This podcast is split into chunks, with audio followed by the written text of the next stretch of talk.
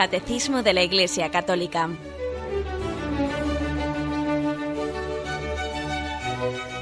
Un programa dirigido por Monseñor José Ignacio Munilla, Obispo de San Sebastián.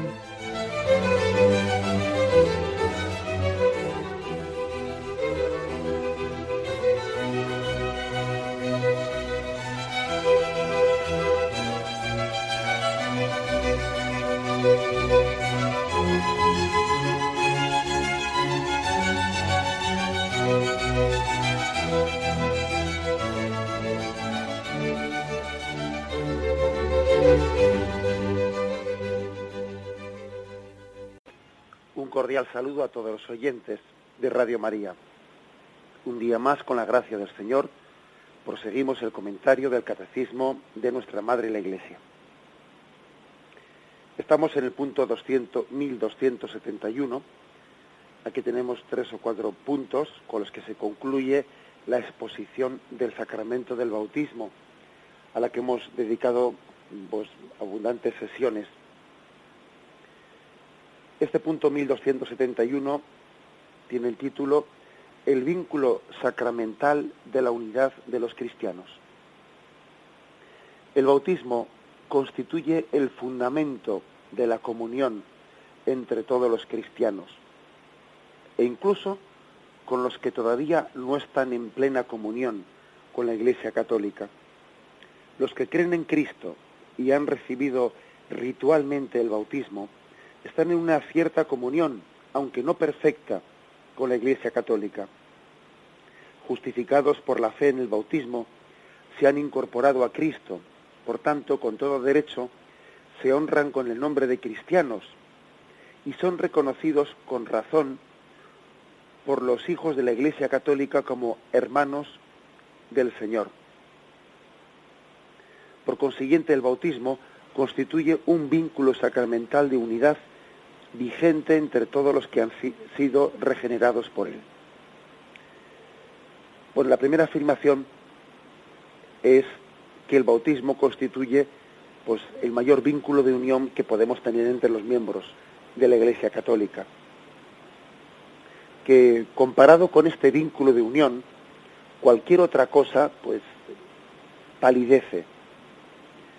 Eso que dice San Pablo, ahora ya no hay ni esclavo ni libre, ni podríamos añadir, ¿no? Toda una lista, ni rico ni pobre, ni de derechas ni izquierdas, ni ni una condición ni culto ni analfabeto, ni es decir, todas las divisiones que en este mundo se establecen eh, son divisiones artificiales, palidecen, ¿no? Frente a la unión, a la común unión que nos da el bautismo. Por cierto que, que el pecado hace en nosotros una, una, una consecuencia, que es que tengamos una capacidad grande de fijarnos en lo que nos divide y no en lo que nos une. Con mucha frecuencia, pues nosotros observamos al prójimo y en él eh, lo primero que vemos son sus defectos, que nosotros pensamos que es lo que nos distingue. ¿eh? Porque yo, como uno se cree bueno, ve al vecino y en él cree percibir unos defectos que le distinguen de, de uno mismo y de los demás, ¿no? Lo que le cuesta entender, eh, le cuesta percibir más, es que muchos de esos defectos que él ha percibido también los tiene él. Y lo que le cuesta percibir más, más en el fondo es lo mucho, lo mucho, no solo en los defectos, ¿eh? sino en muchas cosas buenas, etcétera, lo mucho que nos une a los demás.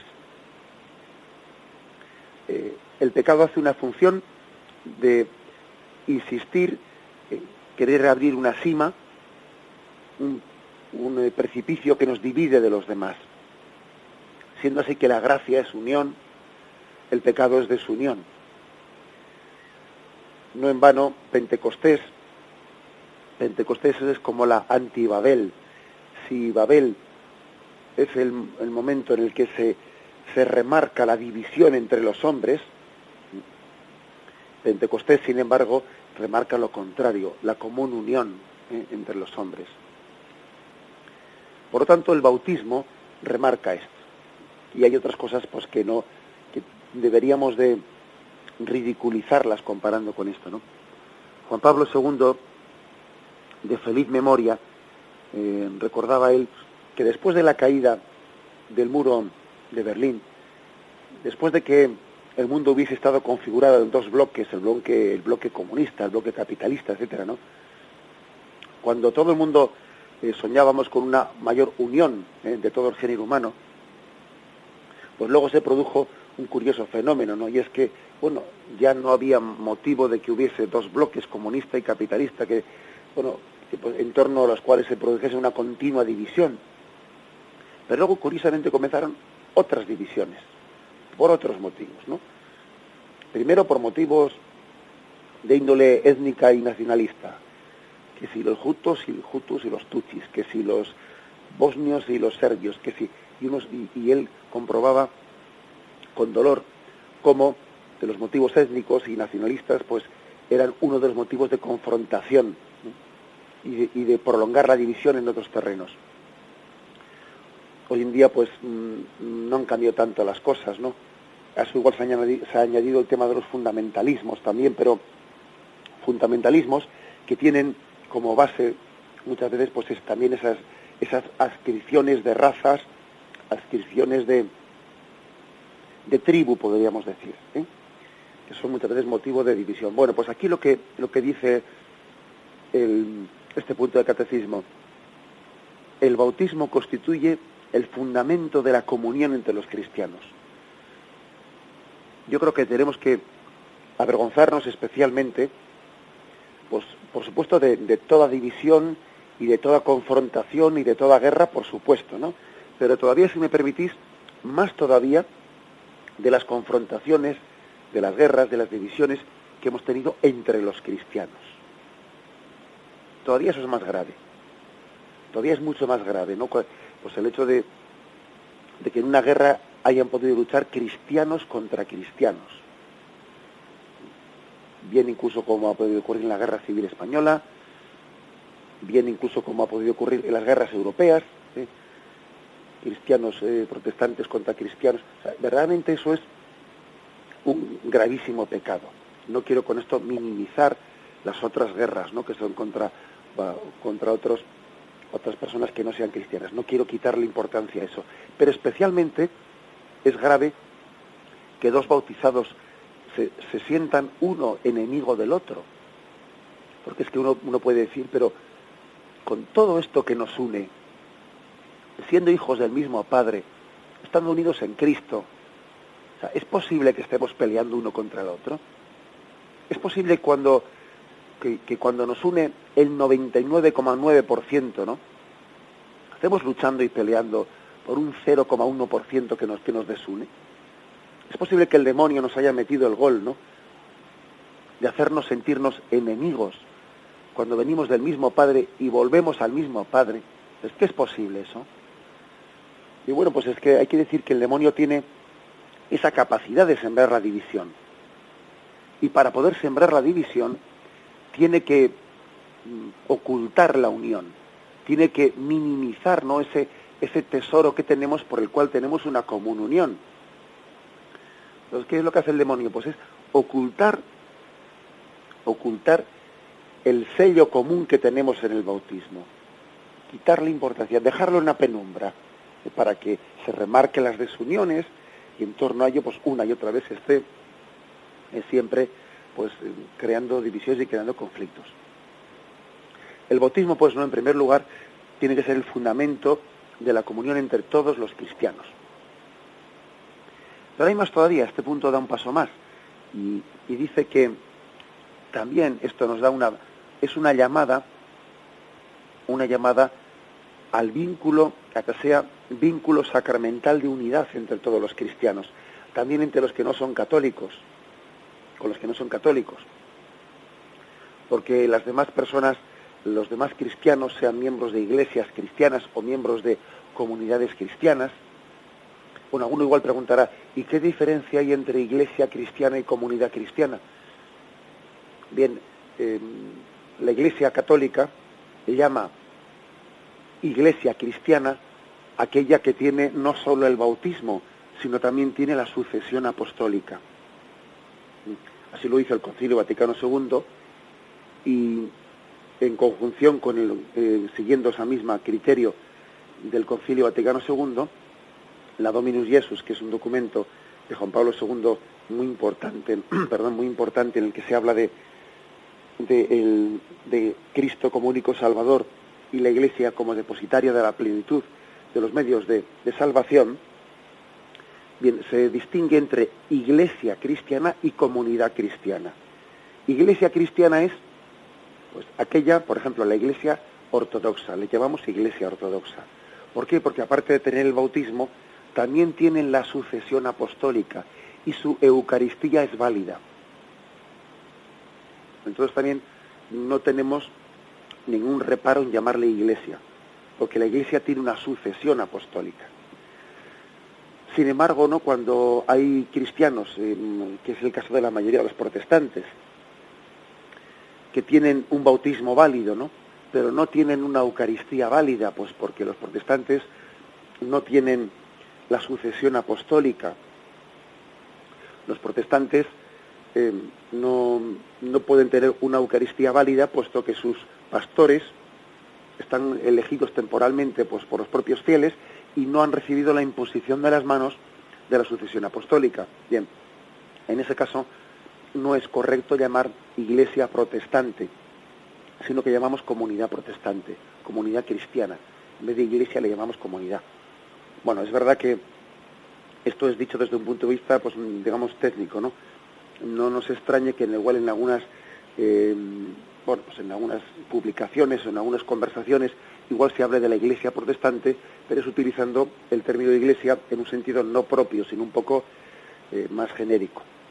Pero lo correcto sería llamar iglesia ortodoxa, pero comunidad protestante, comunidad evangélica, comunidad, etcétera. Bien, pues a lo que iba. Lo que quería decir es que bien sean estas iglesias cristianas no católicas o bien sean estas comunidades cristianas no católicas, tienen un bautismo válido. Y el sacramento del bautismo es una, un punto importantísimo de unión que tenemos con ellos, importantísimo. Y hasta el punto de que el vínculo sacramental de unidad es el bautismo. ¿eh? Y bueno es remarcarlo, ¿eh? por lo que he dicho antes, que no es bueno que estemos siempre remarcando qué nos distingue, qué nos diferencia. Y también hay que hacerlo, ¿eh? O sea, hay que saber qué me diferencia de otro. Pero no es bueno que hablemos de qué me diferencia sin haber hablado primeramente de qué me une. Entonces, fijaros que mm, hago una referencia a que cuando los cristianos no católicos piden su ingreso en la Iglesia Católica, entonces, bueno, pues existe un ritual, un ritual de admisión a la plena comunión ¿eh? con la Iglesia Católica de los que han sido bautizados válidamente, pero no eran católicos, ¿no? Se les recibe la Iglesia Católica. Lógicamente no se les vuelve a bautizar. Claro, si un musulmán se hace católico, lógicamente hay que bautizarle. Pero un cristiano protestante o un cristiano anglicano, un cristiano ortodoxo, etcétera, que se hace católico, no se, no se bautiza. Es más, dado que el sacramento del bautismo no se puede no se puede iterar, es decir, no se puede dar más que una vez, no se puede conferir, el, dice, dice los prenotandas, ¿no? De, del ritual de la iniciación cristiana de adultos, no se puede conferir de nuevo el bautismo subcondición, es decir, bajo condición, a no ser que exista prudente duda de la validez del bautismo ya conferido. Si, por ejemplo, hubiese sido conferido en unas circunstancias en las que no se sabe si se cumplieron los, requisitos mínimos, pero si se, si se confirió ya el bautismo, pues entonces no hay duda y entonces no es correcto volver a dárselo por si acaso. Por si acaso el sacramento del bautismo protestante no fue válido, se lo voy a dar otra vez por si acaso. No es correcto. No es correcto pues porque afirmamos la validez del sacramento del bautismo en la Iglesia Ortodoxa. Esa es una primera afirmación. Además, otra también importante que hace, estas prenotandas ¿no? del ritual de iniciación cristiana de adultos, dice, al que ha nacido y ha sido bautizado, ya no, mm, ya no se le exige la adjuración, sino únicamente la profesión de fe. O sea, es decir, acordaros de que en el bautismo hay dos partes, ¿no? Se le dice, renuncias a Satanás y prometes vivir como un cristiano. Y él dice, sí, renuncio. ¿Renuncias a Satanás y todas sus pompas? Sí, renuncio. Y en la segunda parte se le, se le pregunta, ¿crees en Dios, Padre Todopoderoso? Él dice, sí, creo. Bueno, pues aquí lo que se dice es, cuando un, protestante, por ejemplo, ¿no? Un, de otra iglesia o de otra comunidad que no es católica, cuando viene a eh, y quiere ser admitido por la Iglesia Católica, no se le vuelve a preguntar esas preguntas de renuncia a Satanás, porque ya renunció a Satanás en la Iglesia protestante, anglicana, ortodoxa o comunidad o lo que fuere, ya renunció. Únicamente se le hace la pregunta por el credo, porque es que sí que es importante que crea en la plenitud de la fe católica. Pero la primera parte de renuncia a Satanás no, no se vuelve a hacer, porque ya se hizo. Ya se hizo en el sacramento del bautismo. Es un detalle interesante, ¿no? un detalle que llama la atención. Leo, por ejemplo, algunas de las oraciones eh, que se hacen en, esos, eh, en esas ceremonias de admisión de protestantes o de, o de otros cristianos a la Iglesia Católica. ¿Qué tipo de oraciones se hacen? Eh, leo, por ejemplo, el modelo de la oración universal. Queridos hermanos, dando, dando gracias a Dios hemos recibido en la plena comunión de la Iglesia Católica a este hermano nuestro, que ya estaba inserto en Cristo por el bautismo, para que él enseguida participe con nosotros de la mesa del Señor. Estaba inserto en Cristo, pero todavía no podía comulgar porque le faltaba una plenitud de comunión. Llenos de gozo por este miembro recién admitido en la Iglesia Católica, imploremos juntamente con él la gracia y la misericordia del Salvador. Y luego se añade peticiones concretas, ¿no? Por, por nuestro hermano, al que hoy hemos recibido entre nosotros, para que con la ayuda del Espíritu Santo persevere fielmente en su propósito. Fijaros esto, por la Iglesia, o también dice entre paréntesis, la comunidad en la que fue bautizado antes y educado al que acabamos de admitir, para que conozca siempre a Cristo profundamente. Bueno, pues veis con, de qué manera y cómo reconociendo previamente que ese, esa persona que se admite a la Iglesia Católica estaba ya insertada en Cristo, ahora se le admite a la plena comunión, abriendo las puertas del acceso a la Eucaristía.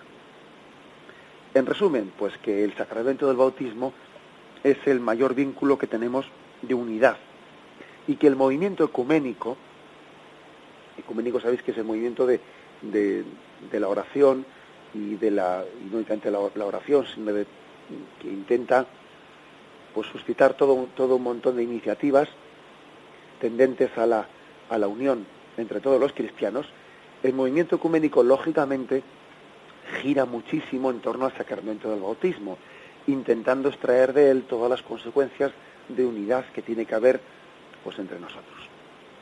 Bien, hacemos un momento de reflexión y seguimos enseguida.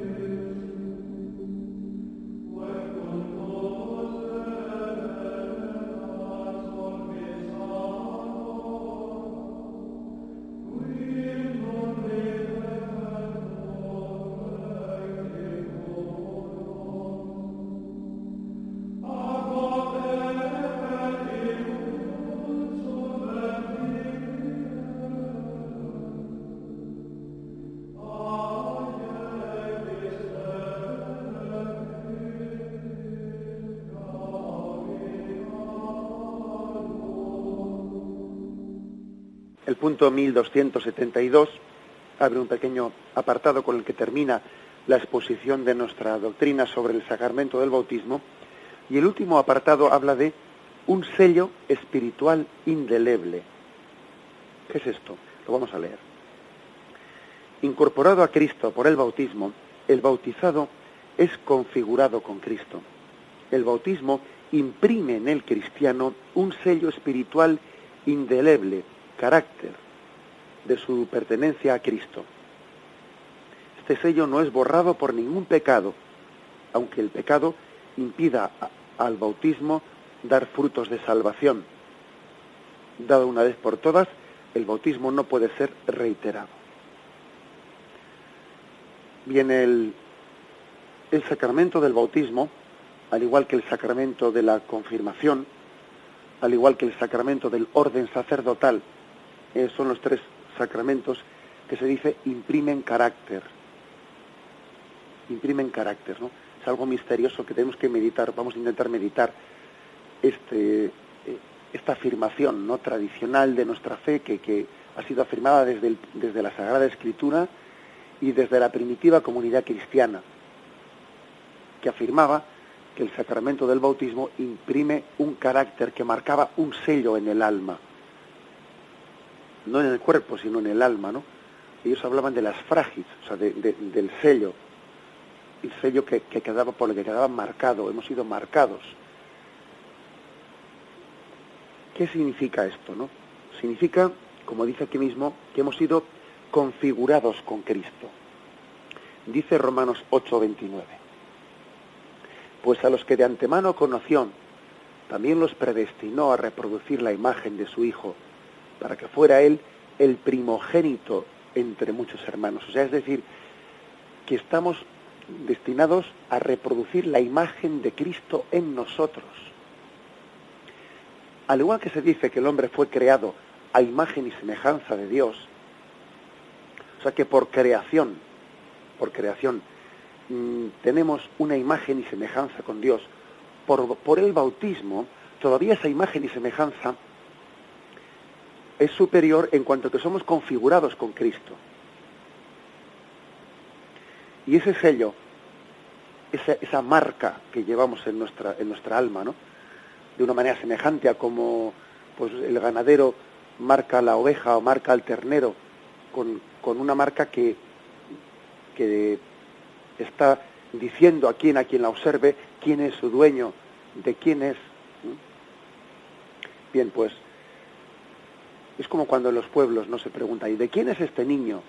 Y se dice, pues es de, de Julián y de Carmen, ¿eh? por decir una cosa, ¿no?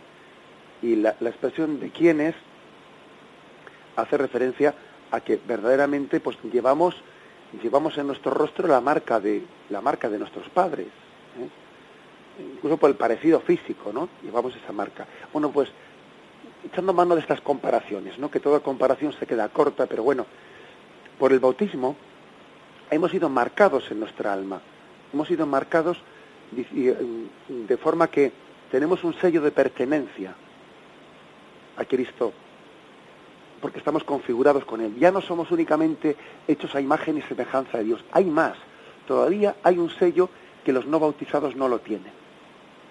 De manera que, fijaros, cuando alguien pierde la gracia de Dios por el pecado mortal, pierde la gracia de Dios, sin embargo, mm, no pasa a ser como únicamente una criatura, mm, una criatura de Dios, como cuando antes, antes del bautismo, ¿no?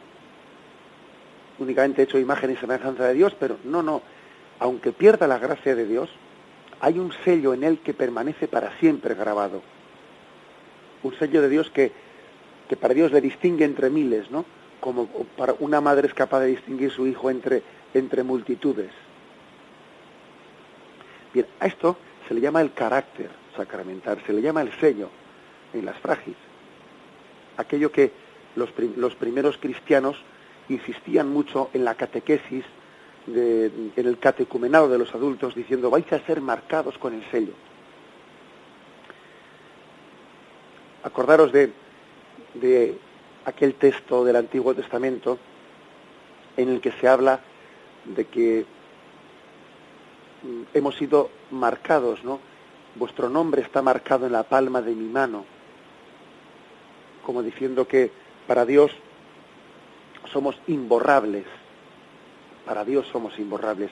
Bien, también Dios ha dejado en nosotros un sello, un sello imborrable. Incluso un sello imborrable que hasta tiene una marca en el ser, ontológica. ¿eh? Un sello imborrable, porque fijaros, nosotros siempre tenemos, tenemos el peligro de que pensarnos nuestra relación con Dios como que, bueno, se ha fijado en mí, se ha fijado, y luego puede desfijarse, ¿no? O sea, puede olvidarse. Como si mi relación con Dios fuese meramente, pues, de momentánea o una elección de voluntad. No, no. Es que en el caso de Dios, cuando Dios marca, sella. Cuando Dios, eh, la elección de Dios bautismal tiene incluso efectos en el ser humano. Queda marcado para siempre. Es una elección tan fuerte que llega a marcarnos para siempre. Si dice la Sagrada Escritura que nuestro nombre está marcado en la palma de la mano de Dios, con un sentido metafórico, sin embargo, no con un sentido metafórico, sino con un sentido real, es Dios el que ha quedado, el sello de Dios, el que ha quedado marcado en nuestra alma. Esto se le llama el carácter. Aunque alguien incluso hubiese pecado gravemente, hubiese, se hubiese apartado de Dios, llevaría siempre marcado ese sello en su alma. Lo cual tiene consecuencias, claro, tiene consecuencias como que son que a partir de ese sello, a partir de esa condición de hijo, ¿eh? pues el que ha sido tocado por Dios sentirá a partir de ahí una llamada especial al retorno a la casa del Padre. Y de nuevo volvemos a hacer referencia a la parábola del hijo pródigo, ¿no? ese sello, ese sello bautismal, ese carácter que ha, que ha quedado impreso en el alma, es también como un instrumento del que Dios se sirve para llamar incluso al que está en pecado mortal y decirle, ves que únicamente cuando fuiste hijo y viviste en, en correspondencia con lo que es tu ser sacramental, con lo que tú tienes marcado en tu ser, ¿no? Entonces únicamente entonces fuiste feliz. ¿Te das cuenta como tú no puedes vivir feliz sino siendo lo que eres, lo que tienes marcado en tu ser? Es, es como decir, para ti vivir como un cristiano es lo lógico porque es que estás marcado en tu ser, eres cristiano. Luego si eres, tienes que actuar como un cristiano. El actuar sigue al ser. Bien, como tú tienes marcado el ser en tu alma, el sello está marcado en tu alma, lo lógico es que tú no seas feliz mientras que no actúes como eres, o sea, como estás marcado en tu sello. Es, es una, una, una insistencia muy grande pues, en que para Dios, para Dios no es que Él nos mire como a hijos, no, no, es que somos hijos porque nos ha marcado, transformándonos en otro Cristo, en otro Cristo. Ser feliz es vivir conforme a tu ser, bueno, pues es que somos otro Cristo, luego ser feliz es vivir como Cristo. A esto se le llama, ¿no? El carácter sacramental. Carácter que lógicamente queda impreso no en nuestro cuerpo, ¿no? Sino en nuestra alma. Nuestra alma. Pero bueno, a veces también eh, valgan las, las metáforas, ¿no? Pues como muchas veces nuestras madres dicen, pues este niño mío pues tiene, tiene en su cuerpo en determinado lugar el lunar, la marca que tenía el abuelo, ¿eh? también la tiene el niño en su cuerpo. Bueno, pues igual que existen marcas en el cuerpo, existen marcas en el alma. ¿eh? Y esas marcas y esa marca en el alma de todos bautizados es la marca bautismal, el carácter bautismal. Bien, vamos a meditarlo y continuamos enseguida.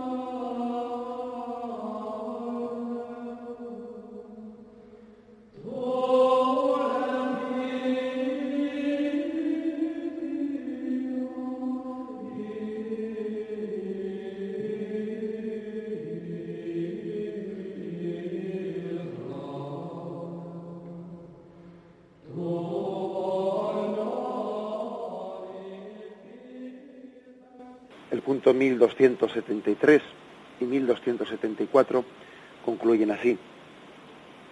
Incorporados a la Iglesia por el bautismo, los fieles han recibido el carácter sacramental que los consagra para el culto religioso cristiano. El sello bautismal capacita y compromete a los cristianos a servir a Dios mediante una participación viva en la santa liturgia de la Iglesia y a ejercer su sacerdocio bautismal por el testimonio de una vida santa y de una caridad eficaz. El sello del Señor es el sello con el que el Espíritu Santo nos ha marcado para el día de la redención. Y aquí se nos ofrecen una serie de textos de la Sagrada Escritura al que se nos habla de este sello. Efesios 4:30. No, no entristezcáis perdón, al Espíritu Santo de Dios, con el que fuisteis sellados para el día de la redención. Fuimos sellados con el Espíritu Santo. ¿eh? Él ha marcado, ha marcado su sello en nuestra alma. Efesios 1, versículos 13 y 14. En él también vosotros, tras haber oído la palabra de la verdad, el Evangelio de vuestra salvación, y creído también en él, fuisteis sellados con el Espíritu Santo de la promesa, que es prenda de nuestra herencia para redención del pueblo de su posesión, para alabanza de su gloria.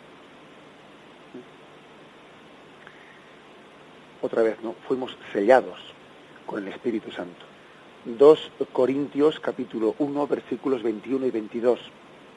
Y es Dios el que nos conforta juntamente con vosotros en Cristo y el que nos ungió y el que nos marcó con su sello y nos dio en arras el Espíritu en nuestros corazones. Hay pues una, ¿eh? una referencia clara ya en la Sagrada Escritura a ese sello con el que hemos sido marcados por el Espíritu Santo desde el primer momento la tradición cristiana atribuyó ese sello con el que hemos sido marcados al sello bautismal, al carácter que imprime el sacramento del bautismo. Pues bien, San Irineo, también un autor del siglo, del siglo II, él habla de que el bautismo es el sello de la vida eterna. Y concluye este punto del catecismo, el fiel que guarde el sello hasta el fin, es decir, que permanezca fiel a las exigencias de su bautismo, podrá morir marcado con el signo de la fe,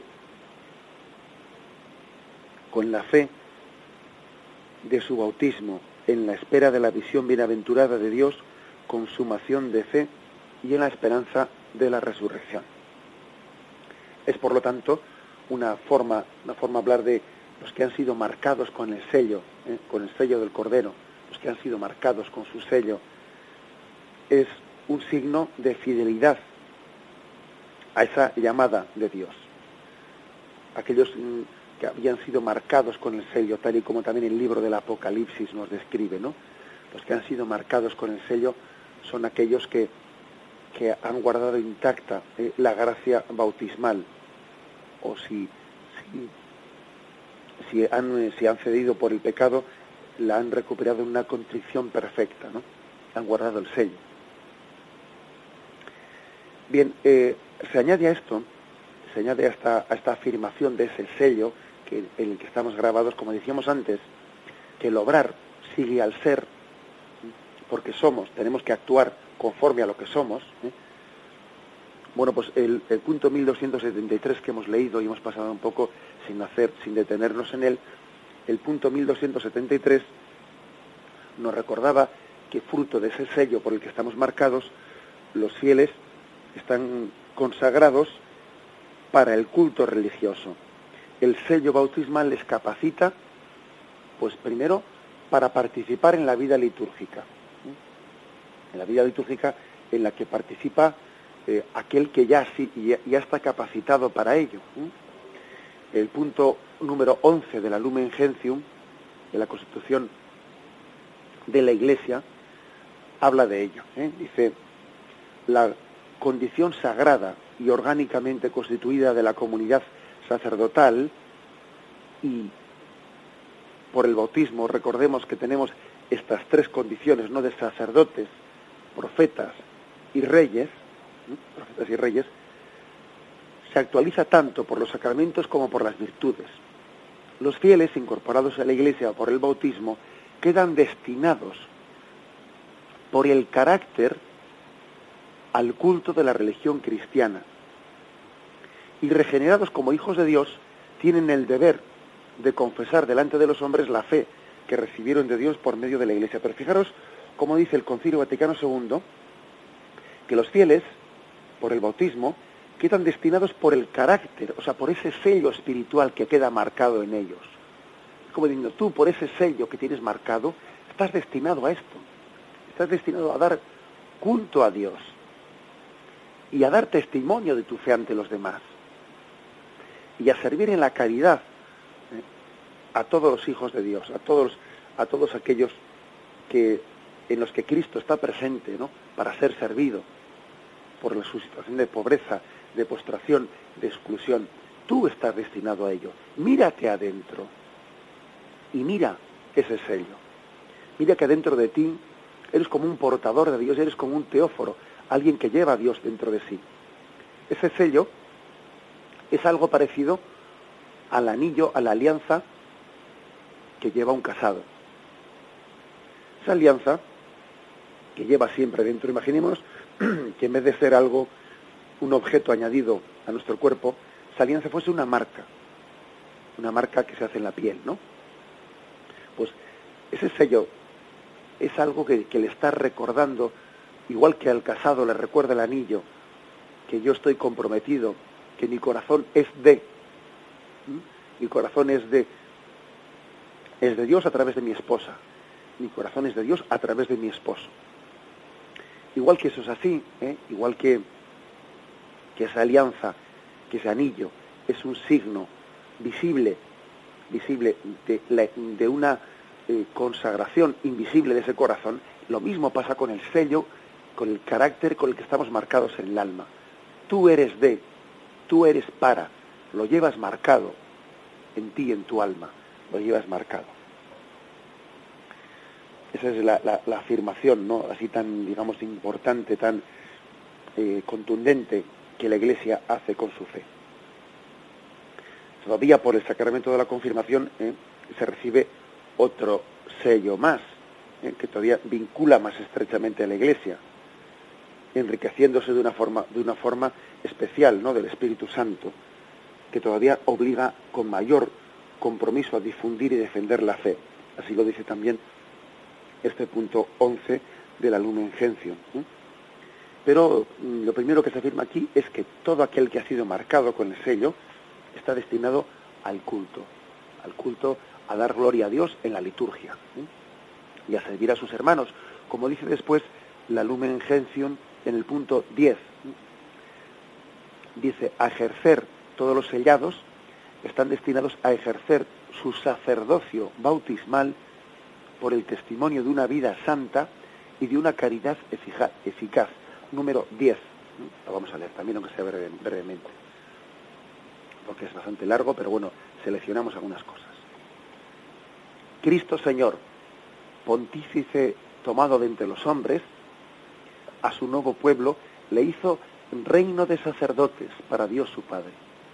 Los bautizados son consagrados como casa espiritual y sacerdocio santo por la regeneración y por la unción del Espíritu Santo, para que por medio de todas las obras del hombre cristiano ofrezcan sacrificios espirituales y anuncien las maravillas de Dios, de quien les llamó de las tinieblas a la luz admirable. Para ello todos los discípulos de Cristo, perseverando en la oración y en la alabanza a Dios, han de ofrecerse a sí mismos como hostia viva, santa y grata a Dios. Han de ser destinados, perdón, han de ser testimonio de Cristo en todo lugar. Y a quien se la pidiere, han de dar también razón de la esperanza que tienen de la vida eterna. Es, por lo tanto, otra llamada, fruto de ese sello, se espera de quien ha sido sellado, se espera de quien tiene ese carácter dentro de sí, pues que, dé un testimonio un testimonio continuo ¿eh? de, su, de su fe ante los demás. Testimonio porque es lógico que el que ha sido marcado, él sea signo ante los demás. Es como un como una señal en el camino, es como una señal de tráfico que indica que indica a los demás por qué camino han de ir. Está testimoniando ante los demás.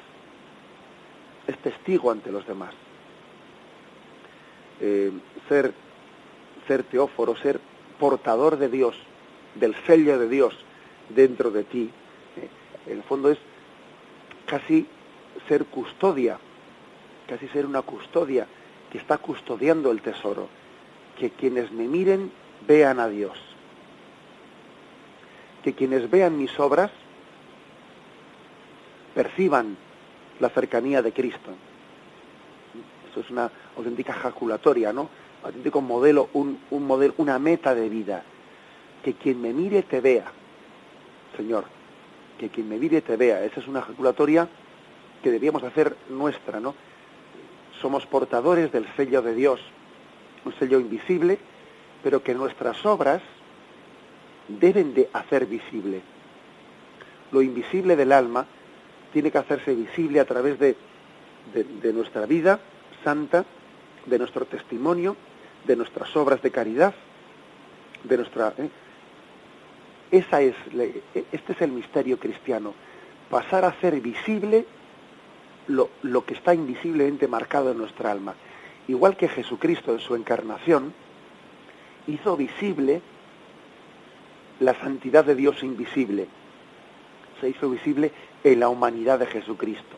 Bien, pues em, veamos también esta comparación. También el cristiano tiene que hacer visible en sus obras, en su vida santa, en su testimonio de fe y de caridad, tiene que hacer visible el sello invisible con el que está marcado en su alma. Esta creo que es la conclusión, ¿no? La conclusión a la que podemos llegar después de, después de haber explicado durante estos días lo que es el sacramento del bautismo. Y me despido con la bendición de Dios Todopoderoso. Padre, Hijo y Espíritu Santo, descienda sobre vosotros. Alabado sea Jesucristo.